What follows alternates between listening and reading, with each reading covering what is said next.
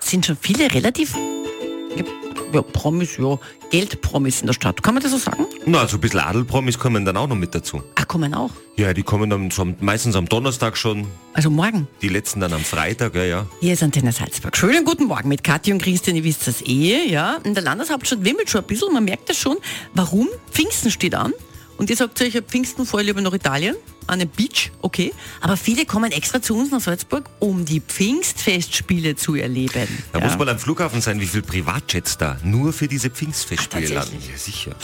Aber wir kümmern uns natürlich um diese Pfingstfestspiele jetzt auch, also ein bisschen, also inhaltlich. Mhm. Ist ja klar.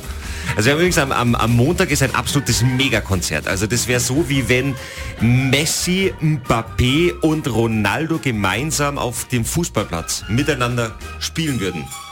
Eine Hommage an Daniel Barenboim, also unglaublich. Der Oh. Villason mit dabei, Agerich, Meter, Barenboim selber, Bartoli, Domingo, Lang Lang.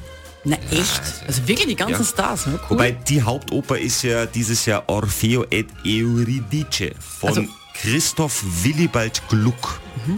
das, das schreibt man so, wie was der Christian Rudolfski immer macht, mit Gluck Gluck. Nach zwei Blödsinn. Aber ich mache euch jetzt mal ganz kurz den Hacker, damit ihr euch auskennt. Worum es da in dieser Oper geht. Ja. Es ist diese Orpheus in der Unterweltgeschichte. Das Das Ding, ist eigentlich so tragisch, da muss ich immer weinen bei der Geschichte. Da Ja, jetzt nicht. um so. Ah. Antenne Salzburg präsentiert die Salzburger Festspiele für wirklich alle. Mit Hakan, dem Kulttürken. Ja, hat da heute Orfeo et Euridice von Christoph Willibald Gluck. Der Gluck ist halt auch so ein Willi, weil von dieser Orpheus in der Unterweltgeschichte gibt's bis jetzt schon 70 Opern.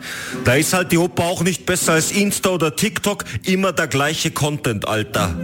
Oper selbst ist so eine richtig geile Bartoli-Oper, weil die Oper besteht zu 70% aus dem Orpheus. Der Rest ist Tanz, bisschen Chor und zweimal Sterben von Eurydice. Weil der Nullbrenner Orpheus dreht sich natürlich auch beim Glucki auf dem Weg aus der Unterwelt nach der Eurydice um.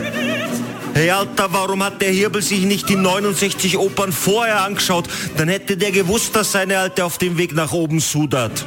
In dieser Gluck-Version gibt's übrigens eigentlich ein Happy End, weil der Armor die Eurydice dann nochmal wiederbelebt, aber nicht in der Inszenierung bei den Pfingstfestspielen, weil der Regisseur halt so, ja, Unterwelt runterdackeln, okay, Jupiter, Amor und die ganzen anderen Götter auch okay, erste Wiederbelebung auch noch okay, aber die zweite Wiederbelebung ist halt dann schon so ein bisschen unrealistisch. Die Salzburger Festspiele für wirklich alle. Mit Hakan, dem Kulttürken. Nur auf Antenne Salzburg.